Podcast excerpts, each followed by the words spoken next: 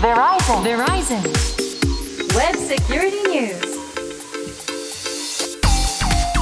ウェブセキュリティニュース。通信技術企業世界最大手の一つ。ベライゾンがグローバルな視点からインターネットセキュリティ。ウェブセキュリティの今を伝えるプログラムです。お話を伺うのはこの方です。ベライゾンジャパンの森マークです。よろしくお願いします。はい。ベライゾンジャパンソリューションズエグゼクティブセキュリティの森マークさんです。よろしくお願いしますお願ますいします。そして進行は私ちぐさです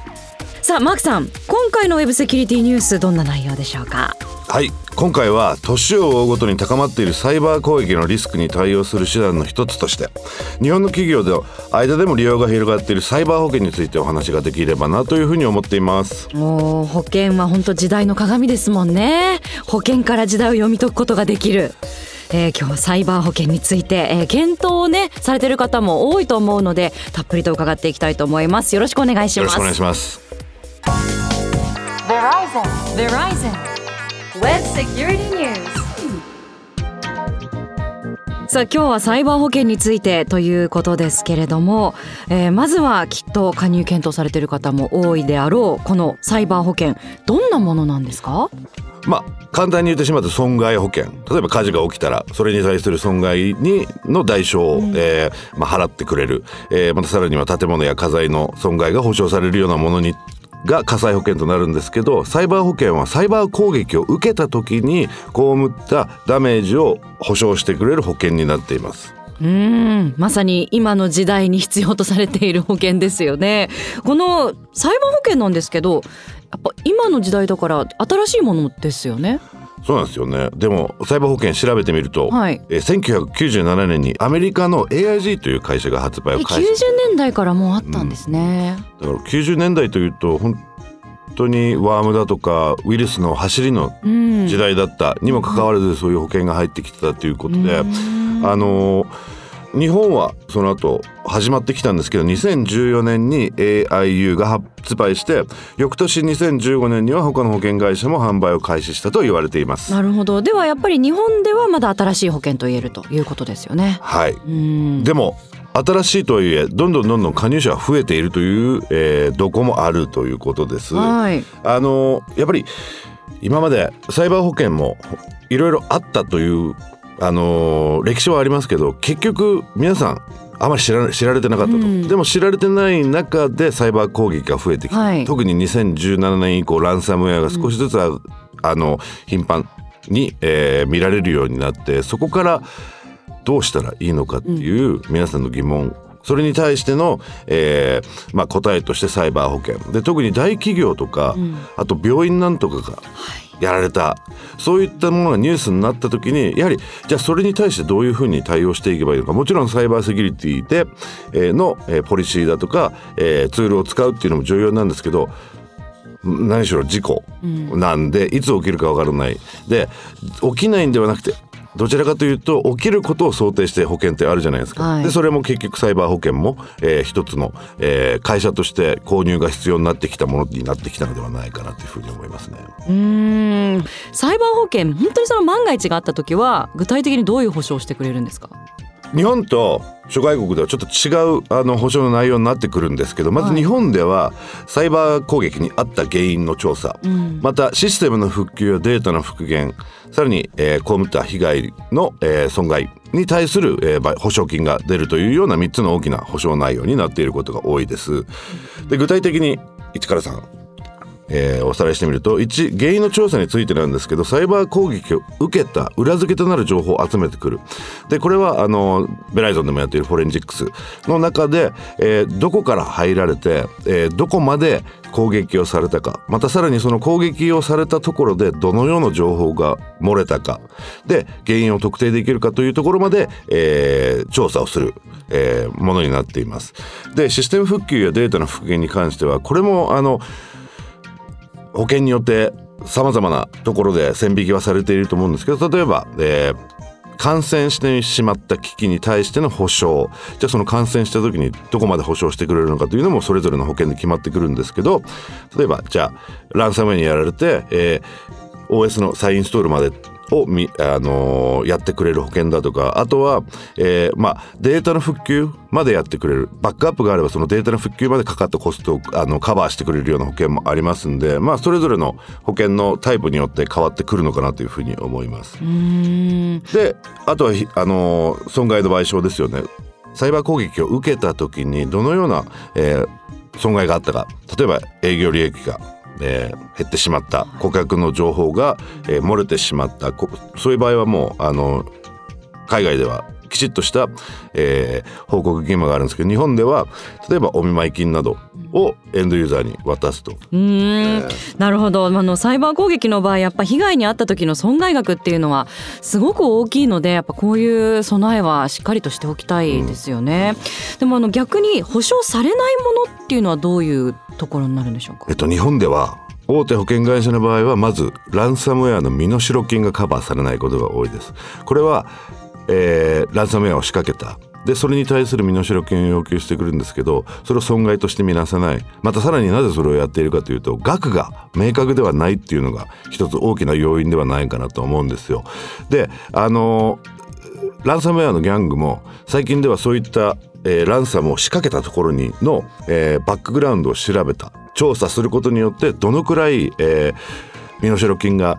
現実的に払えるかというところまで研究しますんでそこで初めて身代金を提示してくる。そういった意味で本当に身代金の部分でカバーできるものっていうのは、まあ、ある意味ゼロから何十億何百億までいってしまう不明確であるというところから日本の保険会社はそれをカバーしていないのではないかなというふうに思いますね。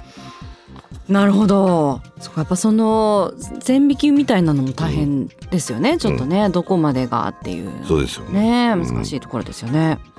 あとは戦争による被害これ基本的には他の火災保険だとか地震保険だとかそういったものにも関連してくると思うんですけど戦争における被害っていうのは一般的にあのカバーされていないのかなというふうに思うんですけどこれもサイバー攻撃はカバーされていないと。なので現状、えっとロシアによるウクライナの侵攻がありますけどそれの飛び火で、えー被害に遭ってしまったものもカバーされない可能性が出てくると。なのでキルネットが去年夏、えー、DDoS 攻撃を日本に向けて行った時にそれから派生する損害というのは多分今今のところグレーゾーンになってるんではないかなというふうに思いますようね。ーん。そっかグレーゾーンみたいなところも多そうですね。確かにね、あのアメリカのサイバー保険は日本とどういう違いがあるんですか？アメリカももちろんサイバー保険どんどんどんどん利用が増えているんですけど、まず大きな違いは今現状としてランサムウェアのほに特化したランサムウェア保険というのも出ているらしく、それはあの被害に遭って、えー困難になった事業の保証データ回復の保証のほかに企業が支払った身代金もカバーしてくれるというところが出てあるというところなんですけど、うんね本当にどれだけ難しいほあの加入条件があるのか。はい。またさらには保険会社としてもそれをどこまで続けられるのかっていうのはすごくこれからの課題になってくるんじゃないかなというふうに思いますうね。日本は今のところ、まあ、あのランサムウェア身代金に関しては自己責任という考え方が、まあ、メインということですけどじゃあアメリカも逆にそっちの方になってい,、くのかなっていう見通しですか、そうですね。ん。あの通常の保険例えば自動車保険だとか火災保険は保証額ってある程度見込めるわけじゃないですか、は例えば車で事故を起こしてしまった相手方の車のフロントフェンダーが全破損してしまったそれを直すためにはいくらかかるかっていうのはある程度想定できるわけじゃないですか。はいであとさらには運転歴だとか若い子供が一緒に保険に入ってるとすごく高くなるけどでもあの保険会社はそのデータをもとに、えーある程度の金額を決めていると。でサイバー保険の場合は特にランサムウェアの保険の場合はそのデータが蓄積されていない分いくら払わなければいけないかっていうのが出てくるんでアメリカでもどんどんどんどんサイバー保険のランサムウェアの、えーに特化したランサムウェア保険は身代金からどんどん遠ざかっていくんではないかなというふうに思いますね。うーん保険会社からしてもまあ予測がしにくいということですもんね。なるほど、まあそしてこのサイバー保険なんですがベライゾンジャパンとしても日本の保険会社と連携してサービスを提供されてるんですよね。そうなんですよ。で、あのー実は2019年に、えーっと、三井住友海上と、あと、あよいドア損保と、えーベライゾンの3社で、えーサイバー保険と、えーベライゾンのさっきのお話しした、え3つの保証の部分の1、えー原因調査。というところを、えー一緒にやっていきましょうと。でお客様にサイバー保険を、えーそえーそれぞれの保険の会社が売っていただきながらのベライゾンも一緒にえ営業活動をさせていただいてその原因究明のサービスも一緒に販売していこうではないかというものをやっていまして一つは、あの特徴としてはベライゾンのサービス、えーっと何か起きた場合には24時間以内に駆けつけを開始するというサービスなんですけどそこであの保険会社も保険に対する支払いの、えー限度額も調整ができるということで、えーすごく重宝していただいている上に顧客サイバー保険を購入していただいたお客様でベライゾンのサービスも購入していただいたお客様には調査にかかった費用も保険で賄いましょう、とということをやっているんで速やかに調査が開始できるプラスその調査にかかった費用も、えー保険でカバーできますというようなメリットを謳って、え3社で営業活動させていただいております。えー、すごい複数社でこう連携することによって見事なチームワークですね、はいえーしかも原因調査とか原因究明って再発防止とかセキュリティ強化にも、今後にこうつながっていくのですごく価値がありますよね。そうなんですよね。だから保険のあの三井住友海上、えー、あよいドア損保に関してもやはりもう一つベライゾンのサービスの特徴として何かが起きる前に例えばこういうレビューをしていきましょう、えープロセスきちっとできてますか。インシデントレスポンス、えーの時の対応は皆さんで、えーもう考えられていますでしょうか。というのを、えーサービスとして同様にあの提供させていただくんで今おっしゃっていただいたように何か起きた時でも早く、えー反応ができる。プラス起きる前にある程度顧客の意識を高めていくっていうことにも利用していただいてます。うーんなるほど、まあ、今後もね残念ながらきっと増える可能性が高いサイバー攻撃ですので、まあ、こういう保険も活用してねそれぞれにしっかり対策していくことが大切ですよね。そうですねで大企業だけじゃなくてやはり中小企業もどうやってこのサイバー保険を活用していくかっていうことをこれから考えていかなければいけない。であの保険入る時も要は費用対効果っていうのも出てきますんでそれをうまく、えー見据えた上でサイバー保険を活用していくでもその前にやはりセキュリティ自分たちが今どういう現状に置かれてるかっていうことを理解した上で、えーセキュリティポリシーをもう一回見直してサイバー保険に入る。であの実はこの MS&AD グループ、えっと三井住友海上相生同和損保が今行っているのがサイバー保険に入る前にセキュリティのリスクのレーティングをしましょうというサービスもやってくれてるんで保険に入る前にそれで、えー一回見直していただく。さらにはそのセキュリティレーティングがいいと、えー保険料も安くなる。というメリットがありますんで。なるほど。ゴールド免許だとちょっと自動車保険安くなるみたいな。そんな感じです。うーん。なるほど。まずね今現状自分がどのくらいのレートなのかレーティングなのかっていうのを知るっていうのはまず第一歩として大切ですよね。そうですね。うん。まあ、まずは攻撃されづらいシステムや体制整えること大事かと思いますのでそのためにも最初の一歩踏み出すのはいいかもしれません。はい。Verizon.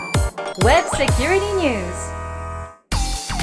さあ今回のウェブセキュリティニュースいかがでしたか？ウェブセキュリティについてもっと詳しく知りたいという方はベライゾンジャパンのオフィシャルホームページご覧になってみてください。ウェブセキュリティニュースここまでお届けしたのはベライゾンジャパンの森マークとちぐさでした